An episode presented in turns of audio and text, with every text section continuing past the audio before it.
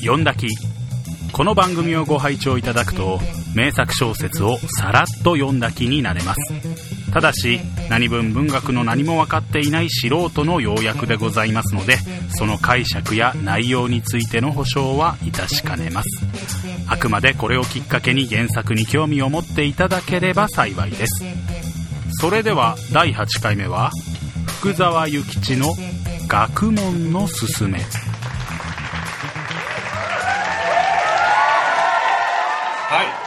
読んだきでございます。よいやー、年末ですよ、僕らは。これ、あ、そうだ。明けまして、おめでとうございます。おめでとうございます。はい。これをね、アップしてる頃はもう年がとっくに明けてるということでですね、僕らは今、30日ですけども、明けましておめでとうございます。今年も読んだきの方よろしくお願いいたしますということでお、願いします。今日も始めていこうかと思うわけですけども、はい。えーいつも通り、えーここは渋谷のカレー屋さんカリガリで収録をやるということで、はい。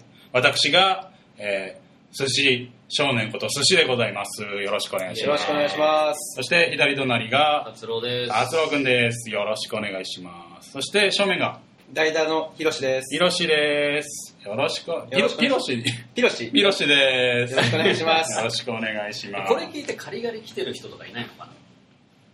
来てっても言わないでしょうし。あ、言わないのか。読んだけ聞いてますサービスとあ、かねそうね、。そうね。あったらいいですけど。あったらいいでしょう。あったら、なんか考えましょう。その辺については。あの、ぜひね、メールを欲しいですよ。あ、それは後ででいいですけど。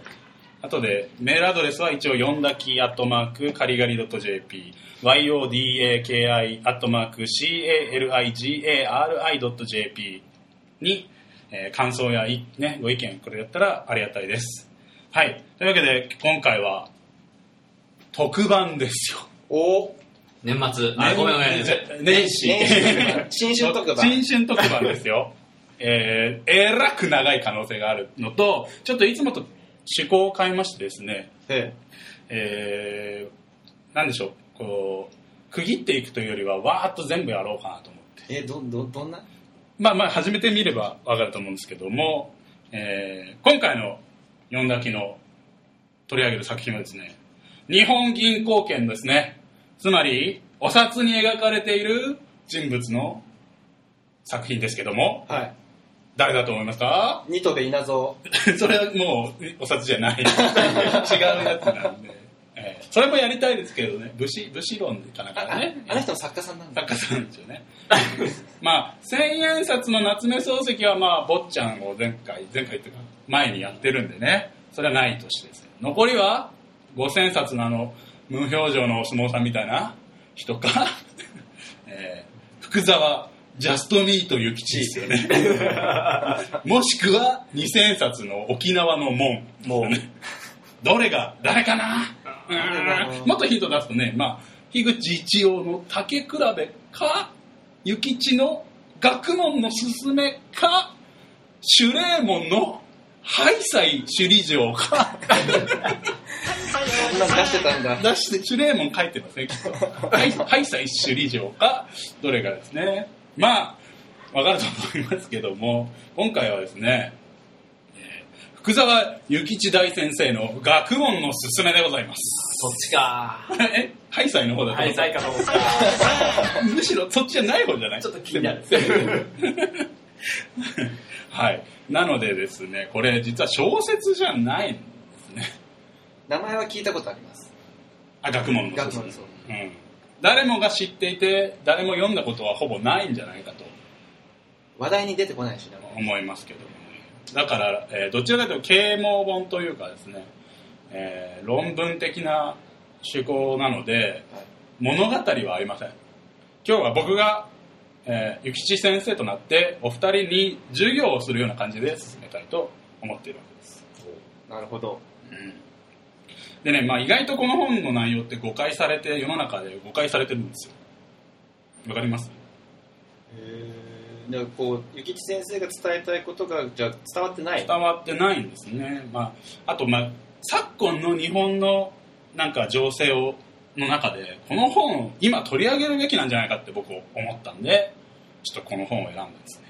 現代に通ずるところが、ある。多々あるあるあともう一つ理由としては僕が慶応ボーイですから、まあ、慶応ボーイだしジュノンボーイ。まあ、ジュノンボーイだしね。懐かしいな三田の、あの、ラーメン二郎のすぐ近くにね、通いましたよ。このボーダーな感じがね、今日のね。今日の服のね。今日の服うんそう慶応慶応ボーイでしょ。まあ、あの辺がね、福沢先生が、えー創立、創設した慶応義塾の大学があるところですから。まあ僕はその近くの慶応でいつに通ってたんでね。あるな 桜田通りに慶応ボーイではなくて、慶応ボーイなんですけどね。はい。それ言いたかったやつですね。まあ始めましょうかね。あ、その前にですね、今回趣旨が違って、ちょっと僕は今回は、その前にネット上のある記事、気になった記事っていうのをちょっとお二人に紹介したいと思ってるんですけど、はいえー現代ビジネスというね、雑誌？うん。のウェブ版かな？はにちょっと気になる記事がありまして、えーこうですね日本人の9割がヤンキーになる。1億総中流の時代は良かったなっていう記事があってですね。これ分かります？読んだことありなます？んかうん、ツイッターかなんかでこれをツイートしてる人がいて、うん。俺さらっとこうそのページ飛んで見た気がするな。そう。これを読んだ気するつもりはないんでさらっと僕説明すると,、えー、と現代今の日本の在り方として、えーなんて言うんでしょう。昔ヤンキーみたいなイメージだったけど肉体労働系とか、まあ、要は中学高校ギリギリ出たりしたりなんかして地方で、えー近くのなんか先輩のつてとかで働いたりなんかしてっていうような人たちってやっぱり多いですよね。あともう一方としては島内に出て、えーまあまあ言い方は変ですけどそういった肉体労働よりはクリエイティブな仕事に就くみたいな人も多かったりしてこの、えー記事の中ではそれを分けて考えてる。まあ言い方はどうかなと思うけどエリート層とヤンキー層みたいなことに分けてるわけですよ。で現代の問題としてねこのエリート層は子供をあまり産まないっていううん。産んでも一人だったりする。っていう人口減減少の、えー傾向にある。とそれに比べてそのヤンキー層の人たちはすぐ子供を割と作ったりすると暇だしね。暇だしそれが田舎の現象だけどそういう環境だしね環境だし まあほら学生時代に作っちゃうとかさ、まあね。そういうのであってポンポン産んだりはしてるのは実はそのヤンキー層であると。でいて問題なのは実はこれ実際ヤンキーがいるわけじゃないじゃん今あんまり。まあまあ、そうね。絶滅危惧種絶滅危惧種。ただそのヤンキー層ってヤンキーノーと僕はじゃああえて言えばヤンキーノーであると。でヤンキーノーっていうのはどういうことかというと、えー世の中の上の方の人っていうおぼろげながらイメージで政府だったりもそうだけども、えー知的階級層の人たちのやっている仕事には全く興味を示さない。うん初めっから諦めてると俺には分かんないから別にそれはそれでやってくれよっていうノリでやっててただ別にそれがなんかねあの問題になるってわけじゃないじゃん。ちゃんと仕事を持って働いて給与を稼ぎしていれば問題ないので自分たちはそこで給与を稼いで、えー週末はラウンドワンに行くとかね。イオンへ行き。イオンに行って買って、まあ、全然僕もイオン行き行ったりラウンドワン行きますけども、まあ、そういうふうに過ごして特別そういう社会的な問題とかそういうものは気にせず育っていくと自分らさらにそうすると子供たちも同じ環境で生きていくのでやはりヤンキー層の人たちの子供はヤンキー層ヤンキー脳の人たちはヤンキー脳になると、うん。そうやっていくと増えていくのはヤンキー脳の人たちで、国民がね言い方悪いけど知的階級が下がっていってる。でああの頑張って頭を働かせている人たちっていうのは子供を減らしていってる作ってないね。そうなっていくといずれは日本はヤンキー脳だらけの世界になってしまうっていう問題定義の、うん。えー記事がありまして、うんまあちょっとちょっと大げさは大げさだけども理屈としてはなんとなくわかります。うん、っていうのがあってこれはやばいねっていうような話を見てこれちょっと面白い記事じゃないですか。まあでも実際そういう人たちがこう消費的なことも結構担ってるわけじゃないですか。うんうん。そういうヤンキー脳の人たちが結構一般的な消費をこう担ってるからうん。その人たちに向けてこう頭のいい人たちがいっぱいやってるんですそうよね。とはいえですねそのままヤンキー脳の人たちが育っていくとですね海外との競争になってきた時にこれから移民だったりとか、外国人とかが安い労働力で入ってきた時にその安い労働力の外国人と戦うのは実はそのヤンキー脳の人たちなわけですよ。仕事を奪い合うのは。そうするとあえて日本のそのヤンキー脳の人に高い給料を払いますかっていうことになってきて職自体が海外に流れていくと。そうなってくると日本の国力っていうのはどんどん下がっていくんじゃないかってところまでこの記事は一応書いてあるわけです。そういう面白い記事が一個あったのでこれの答えはどうすべきかなっていうことで今回の作品になっていくわけですね。なるほど。そこで福沢諭吉先生の学問の勧めっていうのはこういう問題を実はえー江戸時代が終わった明治維新の時に僕は共通する問題だったと。すでに同じようなことを危惧しているわけですか？すでに危惧をしています。というか、えっと僕は逆に言えばねその時と今とっていうのがかぶってるわけでずっとそうであったとは思わない。その現象と今の現象が非常に似ているなっていうのがありますなので今回これをやるっていうのはちょっと僕としても社会啓蒙をしてやろうじゃないかと。啓蒙されたい。寿司沢先生が。まあね完全に俺はヤンキー脳のタイプだからさ。ぜひちょっとそこをねじゃあそのこの立ち位置取られると俺がエリート層です いやいやだって政治とかでしょ、まあ、全然興味ないね。残念ながら。ダメだ。それではダメであ知らるなくても生活成り立つしね。それではダメである。おさすが。エリート層は違いますな。私が今から啓蒙 啓蒙しようと思っていますよ。慶応ボーイとしてね。慶応ボーイとしてね。栄養 D2 ボーイとして。はい。まあそういうことでですね。では、えー進めていこうと思うんですけどね。まあ学問の勧め大変有名な一節で始まりますね。これはさすがにヤンキー脳の2人でもわかるでしょう。はい。曰くですね、えー簡単な足し算引き算を繰り返して解くことで自信につながっていくんです。ぜひあなたのお子様も苦問式を始めませんか？ですよね。苦問式の進め。苦問の勧めです。がが入れないと大変なことにはなるんですけども、まあ、もしくは天は人の上に人を乗せて人の中に人を作るですね。これはあの 僕の啓蒙するね子作りの。子作りの。そうですけど。はいここまでヒントを出せば当然わかりますよね。でピロシ君。はい。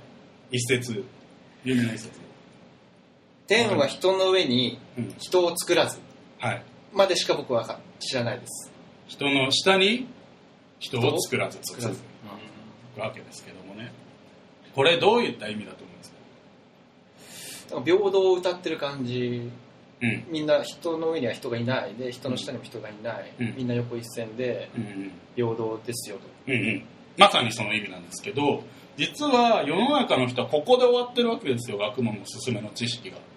大概。実は僕もそうだったしだでこの一文だけを取り出してそういうことを言ってるんだろうなって思ってるわけじゃないですか。一つも学問出てきてないのに。確かに。うん。ここを一個まず誤解を解いておきたいんですけど、えー本当はですね天は人の上に人を作らず人の下に人を作らずと言えりの後ゴニョゴニョゴニョと言った後にしかしながらっていう文が入ってくるんです。ここが重要なわけ、へうんまあ、人間は平等って言うけど実際は違うよねっていう冒頭なんですけどそうは言いますけどっていうことそうそうそうそう。という前置きをしてですね、じゃあ第一編から学問の進め始めていこうと思いますけど。はい。天は人の上に人を作らず人の下に人を作らずという、確かに人間が誕生した時は身分の貴賤の差、まあ癒しさとかの差はなかった。しかしながら今、かっこ明治5年ね、の社会を見るとかなり差がある。これはなぜだろう？答えははっきりしている。それは学問をしたかしないかで決まってくるのであここまでが条文なわけです。つまり人間は平等だけど今の世の中どう考えたって平等じゃないじゃん。それは学問をしている人としてない人の差なんだよ。っていうのが条文で入ってくるんですね。そこまでをこうちゃんと伝えるべきですよね。本来はね、うん。そこまでがこう伝わってこないの？は何なんだろまあ、続けていきますね。一般の世の中で難しい仕事、まあ、知的な仕事とか精神力を伴う仕事をしている人は身分の重い人と呼んで簡単な仕事、まあ、手足を使う肉体労働をする人とかですね、まあ、そういう人を、えー身分の軽い人と呼んでいる。だから医者学者政治家社長などは身分が重く尊き人ということになる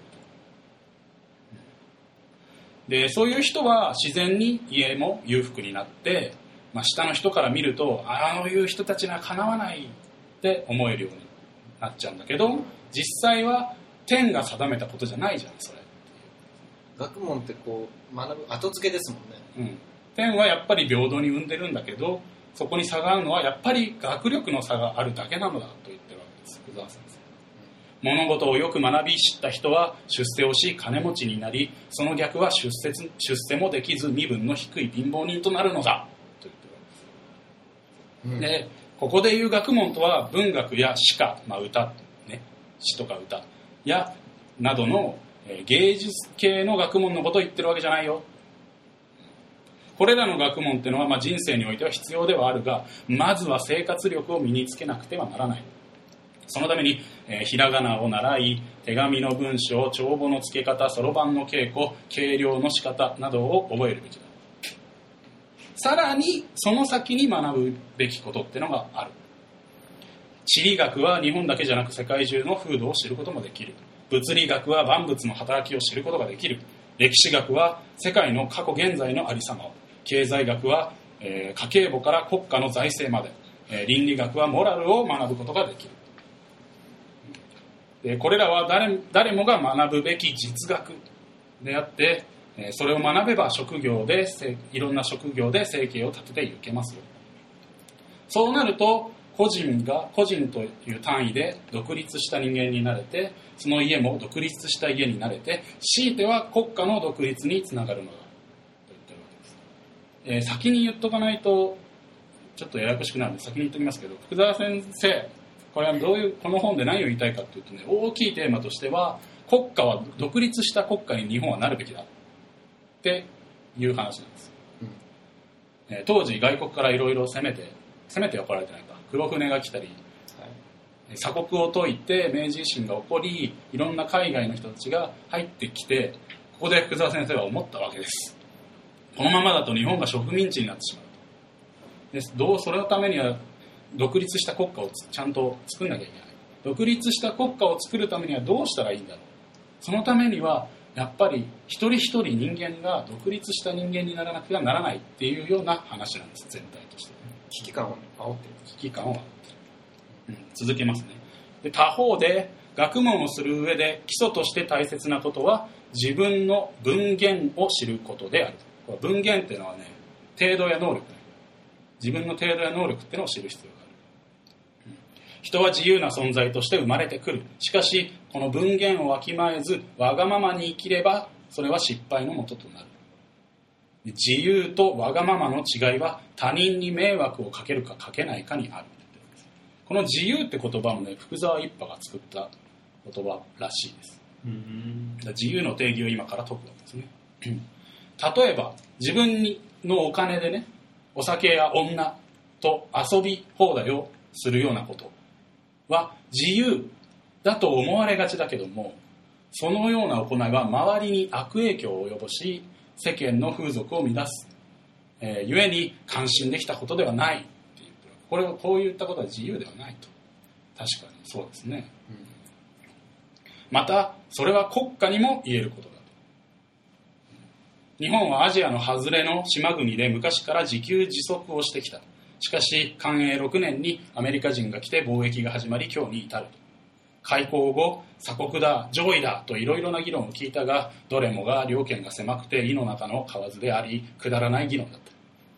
日本だって西洋諸国だって同じ世界で同じ太陽に照らされ同じ月を眺めて海や空気を分かち合って生きているんだから、えー平等だ。日本も海外も国単位で平等だって言ってるんまずうんでこちらで余っているものは渡して向こうでは余っているものはもらう。お互いに教えたり学んだりすることは恥でも何でもないと、えお互いの便利や幸福を祈ってえー天の道人の道に従って国際交流をし正しいことにはたとえアフリカ人のアフリカの黒人さんだろうが、まあ、これ差別ではなくて文明が進んでない国っていうね、の人たちには教えをここうってね頭を下げていけばいいし、えー正しくなければイギリスやアメリカみたいな強い国でも恐れずに、えー国が地辱を受けた時はえー日本国民全員が命を捨てる覚悟で誇りを守り抜くことこそがその国の独立と自由独立というものだ。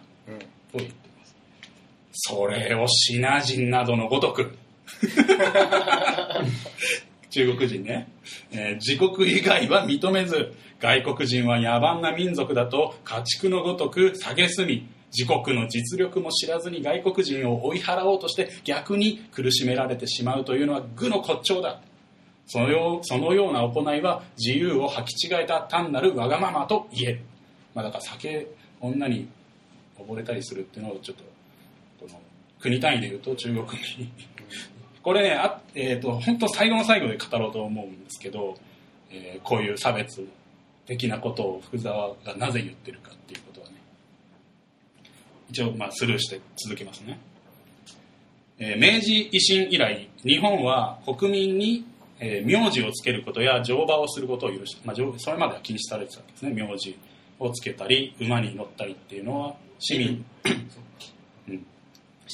武士だったら大丈夫だったけどで市の交渉の身分を解いて誰もが平等となった。明治維新以来ね、生まれながらにして身分が決まっているなどということはなくなってその人物の才能と品格と努力によって地位や身分が決まることとなったのだ、ね、例えば政府の役人が偉いのはその人が偉いわけではなくてその人が国民のために行政を取り扱うから偉いのだ、まあ、ぶっちゃけで言うと、えーその仕事が偉いんだと。その人ではないと。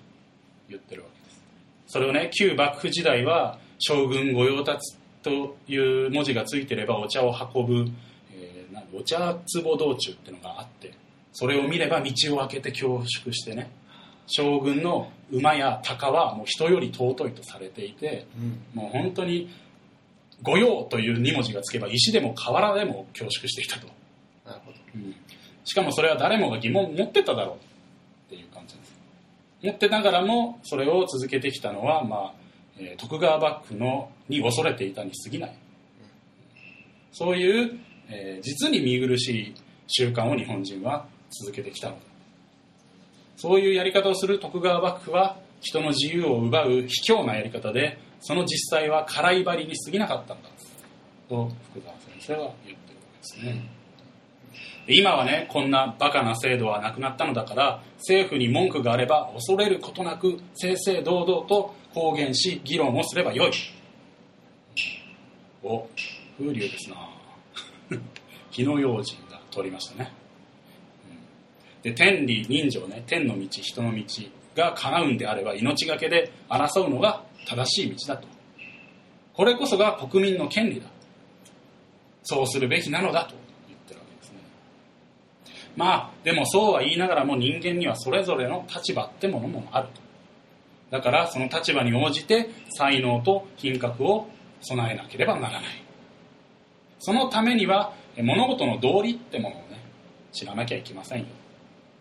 でそのために文字や言語を学ばなければならない。だからこそ学問をすることが急務なのだと言ってるわけですはい。ここまでどうでしょうか？大丈夫ですか？すごいですね。もうその当時にこうやって危機感を持って。そうだね。だからいかに日本がやばい状態状態かっていうことを知らない人たちが多くて福沢がすごく心配している感じがすごくわかる。今の僕たちにとってみればこれの中の、ね、言ってることは大体当たり前のように感じてはいるけども当時の封建制度が崩れたばかりのまだに、ね、民衆がよくわからない状態の中でいち早くこれを解いていかないと日本がやばいって福沢先生は思ったんですね。じゃあ続けていきますね。昨今は平等の名のもとに農耕商の三民も士族と並ぶほどの勢いが出てきた。しかし世の中で無学でバカな者ほど哀れで嫌われる者はない。無学な者は恥を知らない。自分の無知猛昧が原因で貧乏になってしまったにもかかわらず金持ちを恨みさらには集団を作って悪さを働いたりする。これは、えー普段はね法のもとに守られているくせにそれを頼って生きてるくせに自分に不都合なことがあると平気で法を破る。そういう恥知らずな無法者が無法者だとまたお金を稼げる方法だけを知っていても自分の子孫に教育を残さなければ子孫は愚か者となって遊びほうけで財産を使い果たすだけだと。こうした愚民を支配するにはとても道理を説いていてはダメだ。だから、えー権権力を持って脅すのみになってしまうのだ。これどういうことかもうちょっと詳しく言うと西洋のことわざに「愚民の上に唐き政府あり」というのがある。これは政府が厳しいんじゃなくて愚民が自らわあの招いた災いなのだ。逆に国民が学問を、えー物事を知っていれば政府の方も寛大にしていくっていうんですね。愚民の上に唐き政府ありっていうのはバカな民衆がいるからそれに諭している時間はなかったり無駄だからもう厳しく取り締まればいいじゃんっていう政府の方針になっちゃうってことです。なんとなくわかります。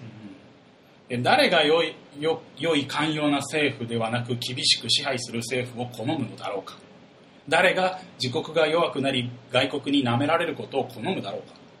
国を思う国民一人一人が多く学ぶことにより政府は政府政治をしやすくなり庶民は苦しみある支配を受けずに済むんだ政府と国民が手を取り合って平和な国にする。それが私が学問を進める理由である。ここで第一編が終わりますね。これ橋書きっていうのが最後にあって、えーこの度故郷の学校故郷に学校を開くことになり学問を進める趣旨を同郷の友人に知らせるためにこの一冊を書いたのだがある人がこの本はもっと世間に広めていくべきだと勧めがあり慶応義塾の活字版を印刷で印刷して同志に見てもらうことにした。実はねここのここまでの第一編というのは中学生用に書かれてるなかなか難しいことを言ってます。よ中学生でこれか。要は学問を始めるにあたってなぜ学問をやらなきゃいけないかっていうのを説いてるわけ僕らはね学問なんてのは初めからこういう理由もなく始めさせられてるんで、むしろこういうことをちゃんとやるっていうのは素晴らしいよねってね。先にこう学ぶ理由とか必要性を教えるべき。そうそうそう。それをねまずやるために福沢諭吉はこれ第一。うわこのね。これがまあ有名な第一文なわけですよ。でちなみにこれ共著なんだよねそれは後でプロフィールで説明するけど福沢先生オンリーで書いてるわけじゃなくてもう一人文科生の一人と共著で書いてるんですけどここまではね。ここからは、えー福沢先生が書いていくわけね。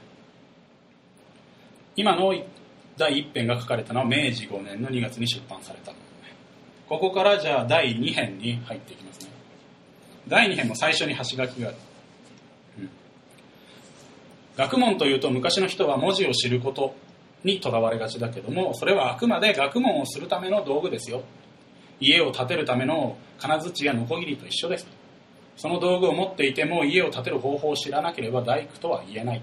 同様に文字を知っていても物事の道理をわきまえなければ学者とは言えない。学者学生とは言えない。たとえ古事記を、えー暗唱できても今の米の相場を知らなければ世間に暗い男と言われても仕方がない。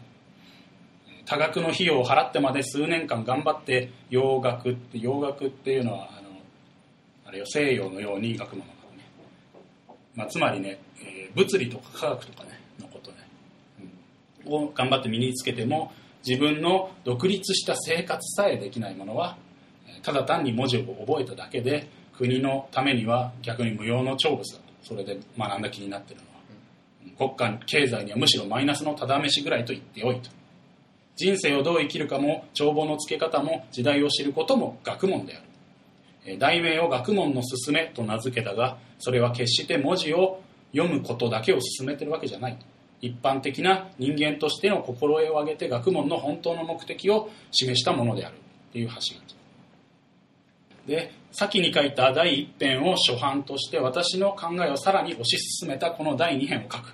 その後第3編4編と書いていくつもりだ。ですねとここで言ってんだけどあのドラゴンボールでさピッコロ大魔王を倒したってさ後にさ亀仙人がさもうちょっとだけ続くのじゃって言ったんだよそっから30巻ぐらい書いたんだけど、宇沢先生も鳥山先生と同じでね、こっからね、17編まで書くんですけどね。言ってること違うんだ。うん、17編まで書くのじゃですよ。はい。で、ここから第2編の本文から入るね。で、初編の初めに、えー人は上下区別なく皆平等に生まれると書いた。生活状態だけを言えば、人には貧富、強弱、えー堅具、賢い、えー愚かといった違いはあるし、生まれ持った家の財力も違う。しかし人間としては基本的に権利は全く一緒なんだ。大名でも百姓でも甘い食べ物は甘いって感じるでしょっていうそういうぐらい権利ってのはみんな平等なんですよ初めですね。人に迷惑をかけない範囲で欲しいものを手にするのは人間の権利である。ただ金と権力があるものより手に物が入りにくいのが貧乏人であるってことですね。でそういった差は確かに存在すると。しかし金持ちだからといって貧しい者へ無理な強要をすることは他人の権利を侵害することになる、それは相撲取りが弱い者の腕をへし折るようなもんだ。弱い者は弱いなりに生活をしているのが、えー言われもなくねじ伏せられるようなことは迷惑千万だ。と言っていますね。江戸時代には武士と庶民の差があまりにも不平等だった。幕府はもちろんのこと諸大名も小さな政府を作ってあの悪政を敷いていた。そもそも政府の人間と庶民と、えー人間として権利は、えー全く差はないのだ。百姓は米を作って人を養い町人は物を売買して世の中を便利にする。政府は法令を作って悪人を罰し善人を守る。この政府の仕事には莫大なお金がかかってだけども政府には米もお金がないので、えー百姓や町人が年貢や税金を出して政府を支えているのである。これは双方で決めた取り決めで100人中、えー百姓町人は米や税金を納めて法令を守ってこそその職務を全うしたと言える大丈夫？ここ。うん、大丈夫です。で一方政府は米や税金を受け取ってそれを正しく運用して国民を守るということでその職務を全うしているという。双方がこの守約束を守るのであれば何の問題もない。それぞれが決められた権利を主張してそれは全く問題ないわけ。ところが江戸時代の政府は、えーお神様お上様お神様。お神様かな。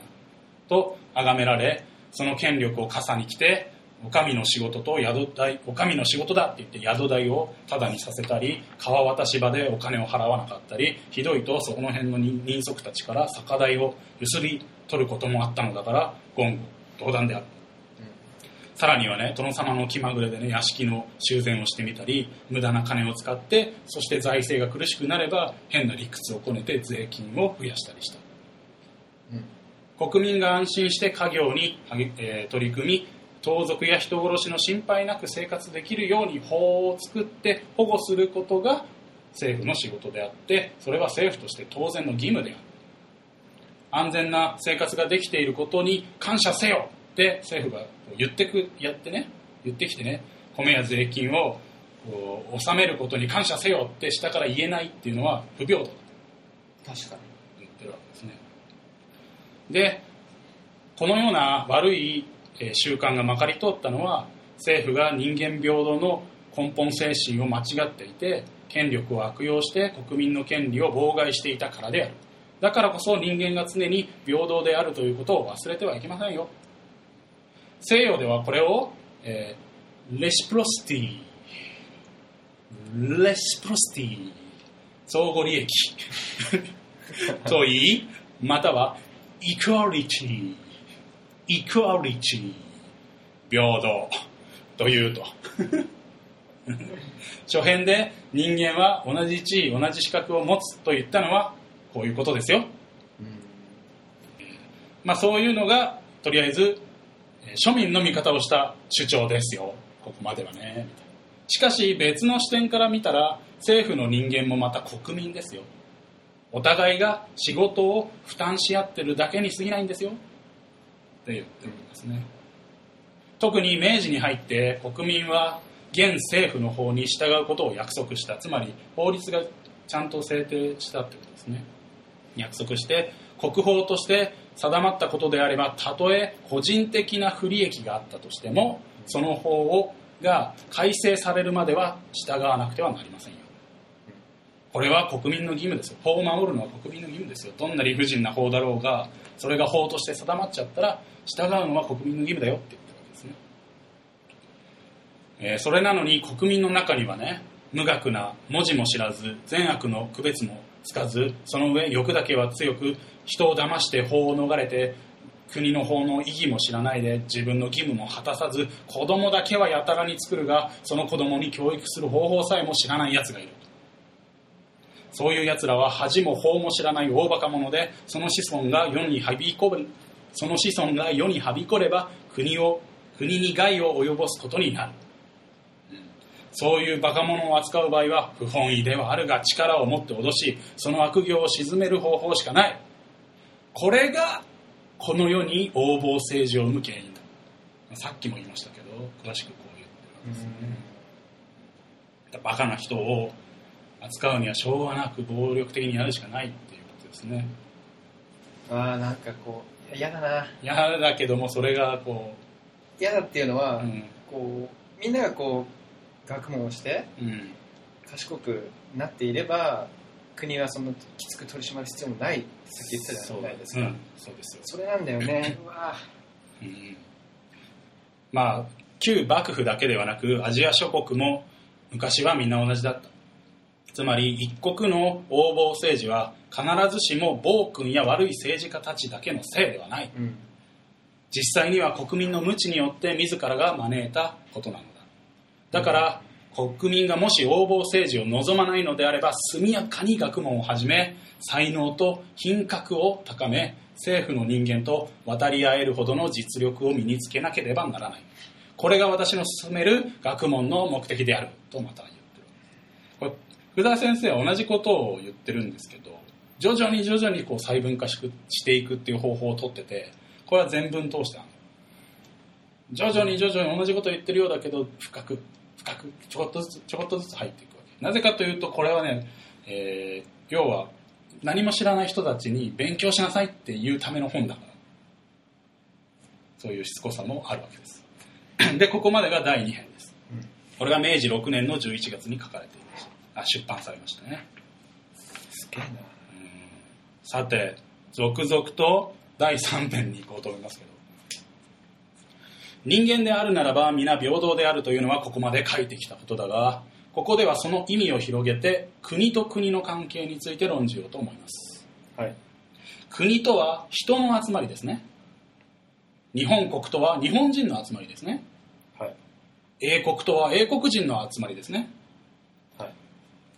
どちらも人でありお互いにその権利を迫害される道理がないわけです。だから国といえど国と国っていうのは人と人だって言ってるえーどちらかの人がね、えーどちらかの人一人がどちらかの人一人に害を加えるような道理はないのだから、えーそれが二人になろうと千人になろうと一緒だと。外人一人がね日本人一人をいじめるっていうことはダメなことってわかるわけでしょ、それが1000人になろうと1000対1000になろうと万対万になろうと同じじゃん。だから国対国も当然当然それはダメじゃん。っていう話ですね、で国にも、えーまあ、貧乏金持ち強い弱いっていう差はあるけど人間は人間同士としては平等でしょ、強い国が弱い国に無理難題を押し付けるということはやっぱり相撲取りが弱い者の腕をへし折るようなもので許されるものではないと、で我が日本も今は西洋諸国の国力には及ばないけれども一国の権利としてそれは少しも譲るべきではない。もしも道理の通らないことでその権利を迫害するようなことがあればそれはたとえ世界中を敵に回しても恐れることはない。その時は書編にも書いたけども日本国民全員が命を捨てる覚悟で誇りを守るべきだ。ということですね。で国家の、えー貧富強弱ねは天が決めた約束事などではない。そこに住む国民の努力によって変わるんだ。今日は愚かな人でも明日は賢者になることがあるように昔の強国は今は弱小国となることも少なくはない。我が日本国日本人も今より学問を学び、えー気力を保ってまずは個人の独立をして国家の力を高めていけば西洋人の力などを恐るるに足らん。道理のある国とは交流して道理がない国とは国交を断てばいい。一心独立して一国独立するとはこのことである。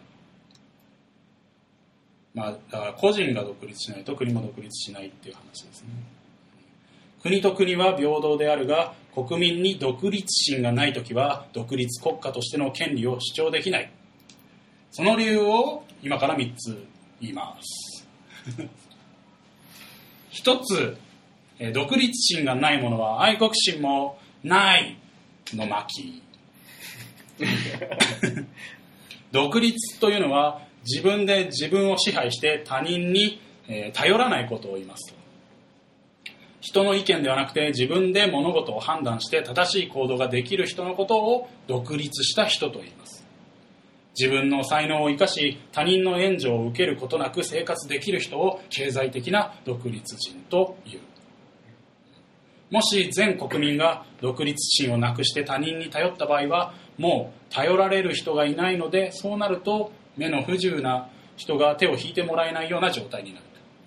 これは不都合ではないですか論語では民はこれによらしむべしこれを知らしむべからず世の中はめくら千人目焼き千人なれば知者上にありて庶民を支配し上の意に従わしてかなりキテレツコロッケ食べたいなり とある。コロスケ要素を抜いたやつね今のでもちろん。もちろんね。論語はね。で世の中は愚か者が多いから、えー知恵のある者が政治をして従わせていちいち知らせる必要はないっていう意味のことなんです。論語ではあるんです。これは孔子様の言葉なんだけどもこれは間違っているというわけです。実際には国を支配できるような才能のある人は1000人のうち1人の割合にしかすぎない。そっちみたいな。まあつまりバカが多いって言ってるようなもんなんですけど。で例題ね。仮に人口が100万人の国があったとしてうち1000人が才能のある人で残り99万9000人がバカな人。ね。でその知恵のある1000人が他の国民を子供のように愛し羊のように養って脅したり優しくしたりして平和を保ったとしてもねそれは主人とそれを頼る人お客さんみたいな関係となっちゃう。これでは国民は何も考える必要はなくなる。そうなった場合は国内ならともかく海外との戦争が起きちゃえばし全部主人のせいにして自分たちは客だからっつって逃げちゃう可能性がある。結構逃げちゃうでしょそれだとうん。つまりこの国は人口100万人だけども実際は国を守る人は極めて少なくとても独立した国とはそれは言えない。外国から自国を守るには自由独立の精神を国民がみんな自覚して上下戦なく自分の国だということに責任を持つ必要があります。国民一人一人がちゃんと理解しなきゃいけない。英国人は英国を自国だと理解してますよ。日本人もそれを理解し国のために命を投げ打つ覚悟を持つべきだと。これが国に報いるという本当の意味でしょう。で確かに政治は政府の仕事だし国民はその支配を受けてます。しかしながらそれは仕事の負担であってねさっきも言ったけど。国のメンズが関わる危機には政府だけに任しておいて見物しているだけでいいわけないじゃん。日本人として生き名前や衣食住と権利を持っているってことは当然それに伴う国に義務と責任があるんだ。その昔ね今川義元が圧倒的な数で織田信長を攻め攻めました信長の奇襲によって今川はね大将首を取られちゃったと。すると今川軍は雲の子を散らすように逃げちゃって当時天下に名高な名高かった、えー今川政府もあっけなく滅んでしまった。それはそれに比べてフランスはね皇帝ナポレオン3世がプロシアの捕虜になった際国民は誰も諦めないで勇敢に数ヶ月間籠城にも耐えたと。そしてついには、まあ、和睦に持ち込んだと。それによって現在もフランスという国は、えー存在しているんだこれは、まあ、政府を頼り切っている、えー国民にはやっぱり愛国心がなくて弱い国で愛国心がある国ってのは政府に頼ってるだけじゃないってこと、うん。今川家の人たちは今川にばっか頼っててね行け！って言われたら行って。やめろ！って言ったらやめてっていうことをやっていいるからお客さんの、まあ、命令される立場をずっと保ってたせいで実際の命令系統が途切れた時は自国とか云々ではなくて逃げちゃうよっていう話ですね。そうだね。これが一つ目ですと。二つ目。独立心のない人間は外国人にも自分の権利を主張することができないの末期、ね独立心のない者は必ず人に依存してね依存する者っていうのは必ず人を恐れると。人を恐れる者っていうのは必ず人にこびると。それが習慣化されて恥ずべきものを恥じず議論すべきものを議論せず卑屈な人間となるんだ。習慣が人格となるというのはこのことでそうなってしまうとなかなか治んないよ。平等となった今の日本でも庶民の意識は相変わらずだ。まあ江戸政府が江戸幕府が続いていたんでね。いまだにその意識が変わってないと。卑屈で文句も言えず無気力で恥知らずである。鎖国中は国民が無知な方が政府にとって扱いやすくてよかったんだろうけども。国際交流が始まった今となっては国民が無知であることは大きな問題だ。例えば貿易においても無知で、えーなんて言うんでしょう。卑屈な商人は文明の進んだ外国人に平等にこう渡り合えないでね。不利益な契約を結ばれてしまうだろうと。うん。それは一個人の問題だけじゃないんだと。これからは。個人の集合体体である国家の損失になっていくんだ国家の恥辱になっていくんだこのように自分自身に独立心がない人間は外に出ても独立することなんてできないんだこれが2つ確かに。3つ目。独立心のない者は他人の権力に頼って悪事を働いちゃったりするの巻、ね、旧幕府時代に大名の名を借りて庶民に無理やりな取引をさせて支払いが怠った際は本来ならば裁判を起こしてやるべきところを大名の名のもとに圧力をかけて強引にむしり取った。これを名目金っていう卑怯なやり方としてそういう方法があったらしいですね、まあ、だから他人の名前を使って悪さをしていた人たちがいるってことですよね。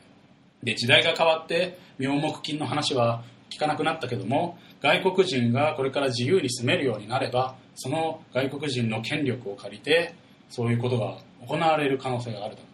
そうなっちゃうと身も心も外国人に売り渡すだけではなく国家を外国人に売ってるのも当然である。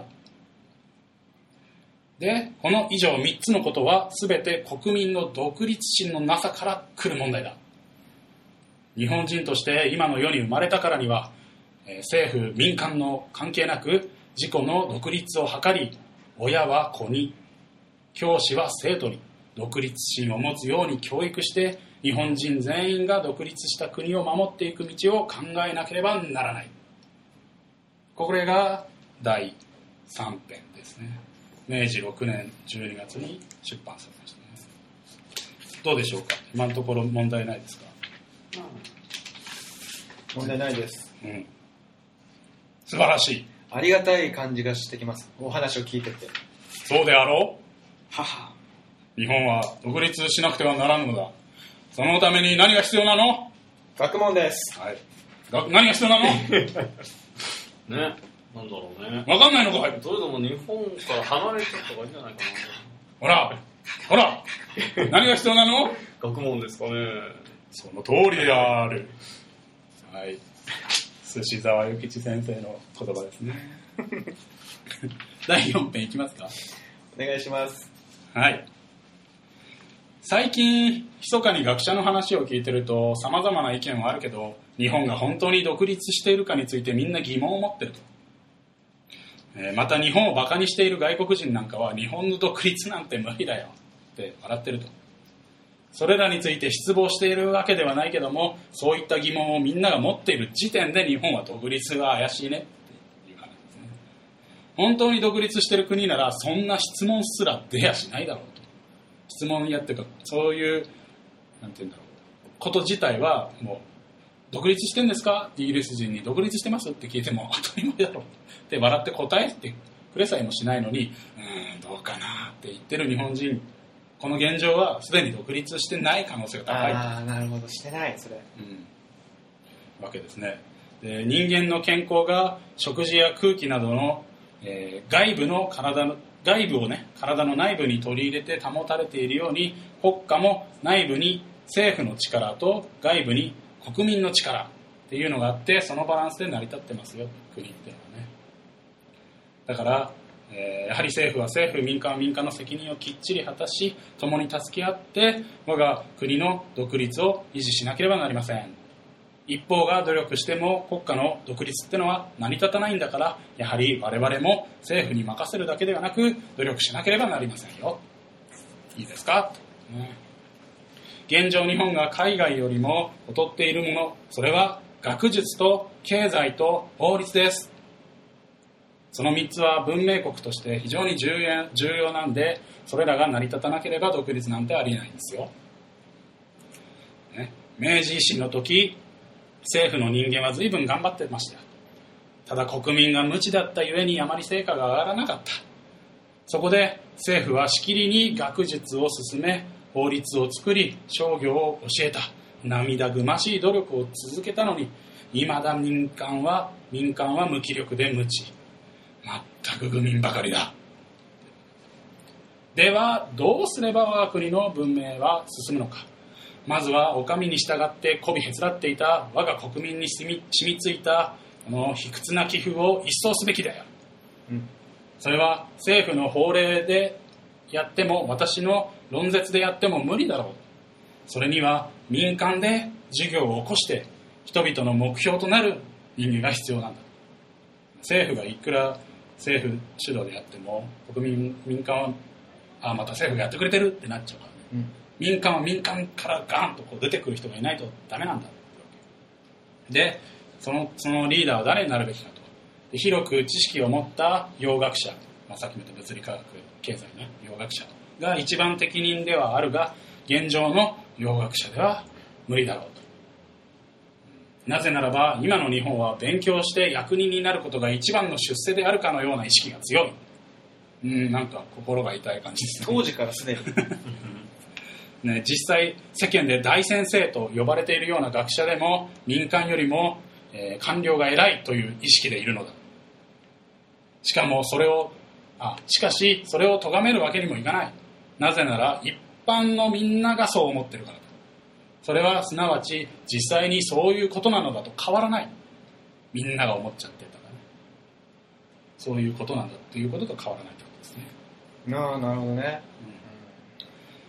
青年は少し本を読めば役人を目指して商人は少し手元ができれば役人との仕事を従って学校も官営で行われていて農業も国だより国民事業の8割が政府が主導でやってる新聞や出版物も政府批判はほとんどなく大げさに褒め上げてまるで芸者が客に媚びているようだそしてそれらを発行しているのはみんな知識人である洋学者なのだ。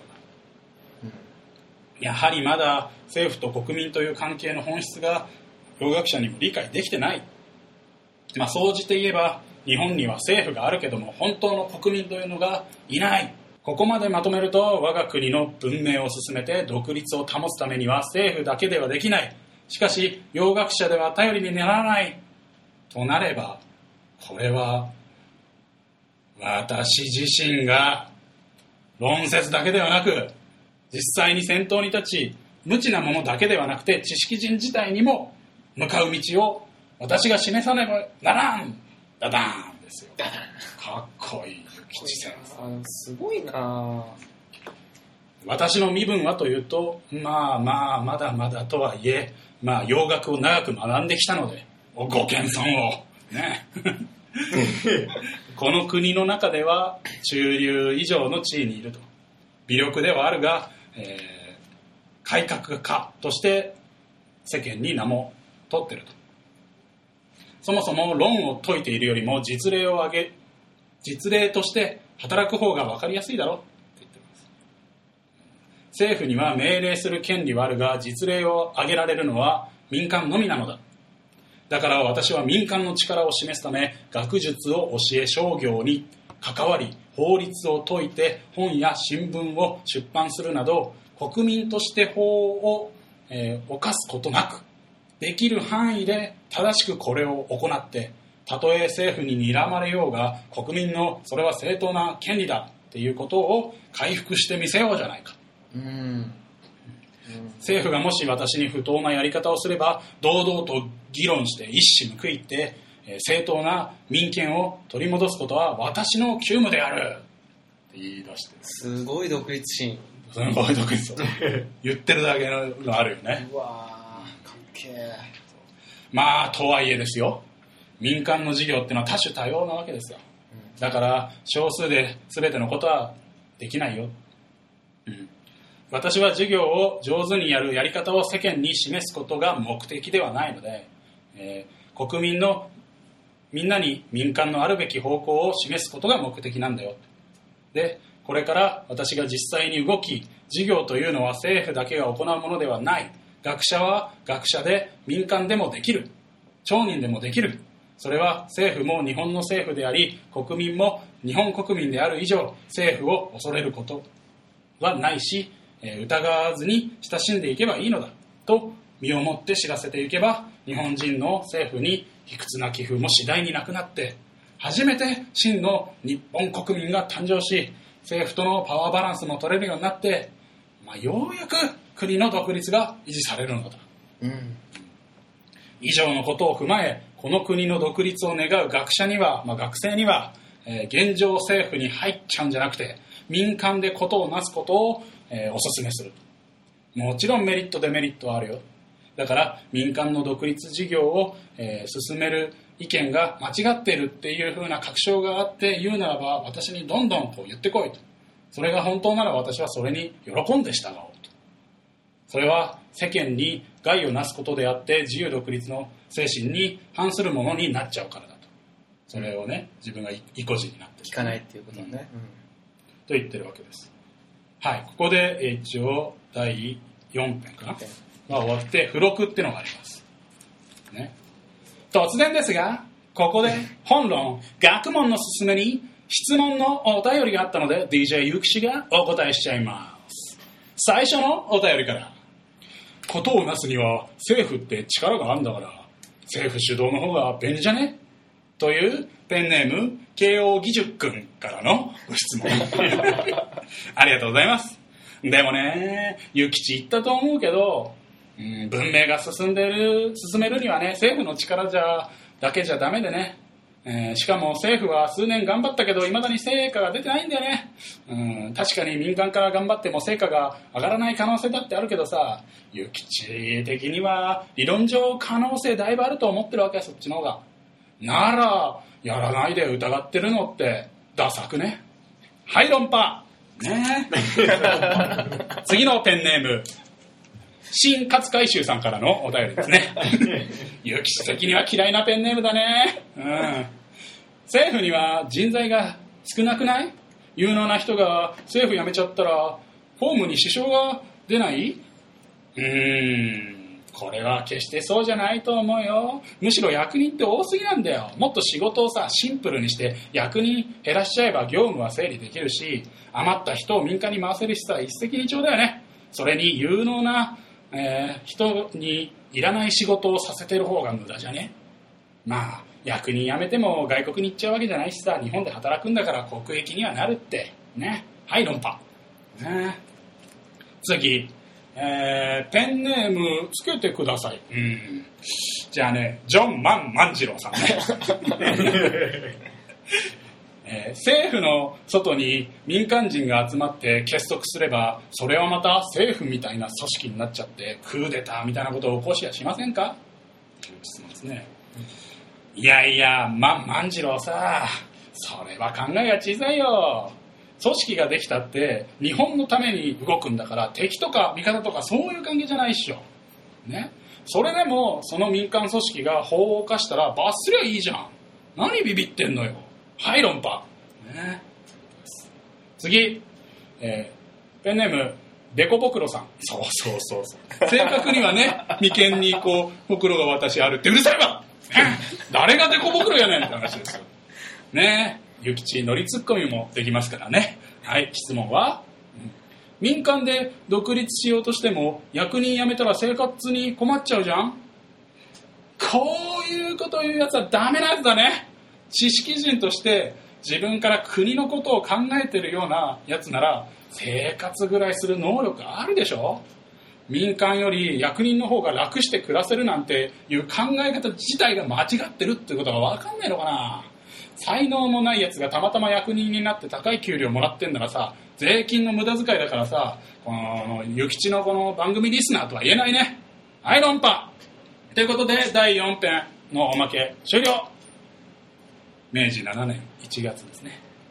ここまでが第4編であって、えーちょうど時間もね1時間過ぎたとこなのでここで、えー学問のすすめ1を終わろうと思いますはいどうでしょうここまでのところっていうのはフロックが一番面白かったね。いや、面白さとかじゃないんですから。いや、もうフロック超良かったよ。論破っていいですね。もう良かった良かった。本当よかっいや、ゆきち先生の内容についてですよ。いやー、すごくないですか？とりあえずここまででも。すごい。こういうことって、やっぱり政府と民間と国の関係って僕らあんま意識して生きてないじゃないですか。当たり前にある。当たり前にあって。ただ、この時は、まあ、当たり前になかったから強くこう、布教してるっていうのもあるけど、今の世の中にもだいぶ通ずることを書いてる。書いてる。すごい通ずる。すごい通ずることが書いてある。最初に言ったあのやつを思い出してほしいんだけど、そうヤンキーのになる。うん。うん。リンクしてくるでしょ。してくる。教育ってものがいかに国にとって大事なのか。だから、そうヤンキー脳にならないように、ヤンキー脳の人を勉強してくれって言ってるような感じなわけよ。ゆきちさんはこれで。これに感化されるってことは、ちょっとヤンキーのの割合が大きいのかもしれあ、今現状で。いや、でも、まあ、僕もそうだけど、ここまで今の世の中でしっかりと考えては生きないじゃん、なかなか。成り立つしね、会話成り成り立っちゃって。まあこの成り立っちゃってる時点で僕らは、えー要はダメなわけですよ。独立した国民じゃないわけですよ。あの、江戸時代の人と同じだ。頼っちゃって。今の政府にねどうにか政府に頼ってれば日本に回してくるんでしょ？っつって。政府がなんかねやっちゃったらまあ自分らが「へえへえ」って従うしかないんでしょ？みたいな。頼るんじゃないんだもんね、本当はね。自分らも言っていかなきゃダメなんだよと思ってるんですよそういうようなことで国っていう成り立ちっていうもののね力関係っていうものを解いてたりとかね。いやー素晴らしいですよねやっぱり与吉先生。素晴らしい。でもやっぱ桶狭間の戦いは織田がすごすぎたってのあったけどね。例題の方で。ああそうそうそう。今川の。ね今川の組織がどこというか、やっぱ織田の組織が半端なかったんいやああれはあの勝ち負けどうこうではなくてその後のの話でした。あ、あそういうこと、そう。いう流れだ今川せ今川のせなんだ？国の人たちがうん。いかに無能だったからバカだったから首取られた時点で解散しちゃったっていう話、はいはいはい。愛国心がないとダメだっていう話ですかあ、そこ、らあそこか。うん。そういう話なんでかあれは戦術がうまかったよねっていう話ではないので。あ、そうか。あの、そういうことか。はい。そういう話なわけですよ。愛国心は持たないとすぐにうん。首取られると解散しちゃうよだ日本も、えーちゃんと国民が愛国心一人一人が持ってないとちょっと頭をやられたら一気に日本がなくなっちゃうよっていう。でも当時とやっぱさちょっと違うなって思ってるのはさそこのところでさやっぱ愛国心っていうもの自体がさ、うん。なんかどうなんだろうね。こうやっぱり海外に移住する人もいればさ。あ今とまあそうそう今と比べるとね、ちょっとそこら辺がどうなんだろうなっていうのは。まあそうだね。ちょっとね正直まあもちろん今の世の中と比べるべき論文ではないので。ただ今の世の中にも全然通じるっていうのが逆にすごいってことです。最近昨今だとやっぱネットの普及とかもあるから先生さすがにそこまで読めないですからそういった国際交流っていうものも含めていくとまあちょっと、えー今とは違うっていうことは言えなくもないんだけど基本的な考え方としてはまさにこのまんま国っていうのは成り立ってるっていうのは全く間違ってない。と僕は。ね愛国心みたいなね、まあ、ヤンキーの能力としてはね愛国心とかダセーみたいなとこもあるじゃんあるの。むしろ外国人派じゃないのヤンキーって。そっち日照旗掲げてたりすんじゃん。あ、なるほど、あ、そっちのね。でもあれに多分意味はないだろうあ意味はない。かっこいいなんだろう。そうそうそう。な ダメじゃん そうだよね、でも。僕わかるうん。この3編のやつが僕はわかなんかわかる気がする三編というと？独立心のないものは愛国心のないあー。独立心のないものは外国人に自分の権利を主張できない。うんうんうん。他人のあ3権力につ挙げたやつ頼って悪事を働くとか。これは全然今でもこう外国心じゃなくてもこだからやっぱりね基本的な、えー、と要は国民の権利っていうのはどういうことなんだっていうことをやっぱり話しててそれと同時に政府っていうのはどういうものなのかっていうのを話しててだからまずまず国民目線で政府をに批判したことを言ってとはいえねっていうのを書いてるんですよ政府だってこうなんだよ。でこのパワーバランスを保たなきゃいけないんだよっていうことを常に意識して書かれててこれは気遣いながら書いてるなと思いながらもやっぱり切々と正しいことを書いてるなっていう感じですよね。まあとりあえずここまででその1終わりましょうか。DJ また出てくる。DJ もう出てこないようえ結構あれだってあのおまけのはがきコーナーがここしかないの。まあ、あれが、論破されて。頑張って。はい、というわけで第、えー学問のすすめその1を終わろうと思いますが皆さん独立した国になるためには何が必要なんですか？学問です。はい。というわけで続きもぜひ聞いてください Peace.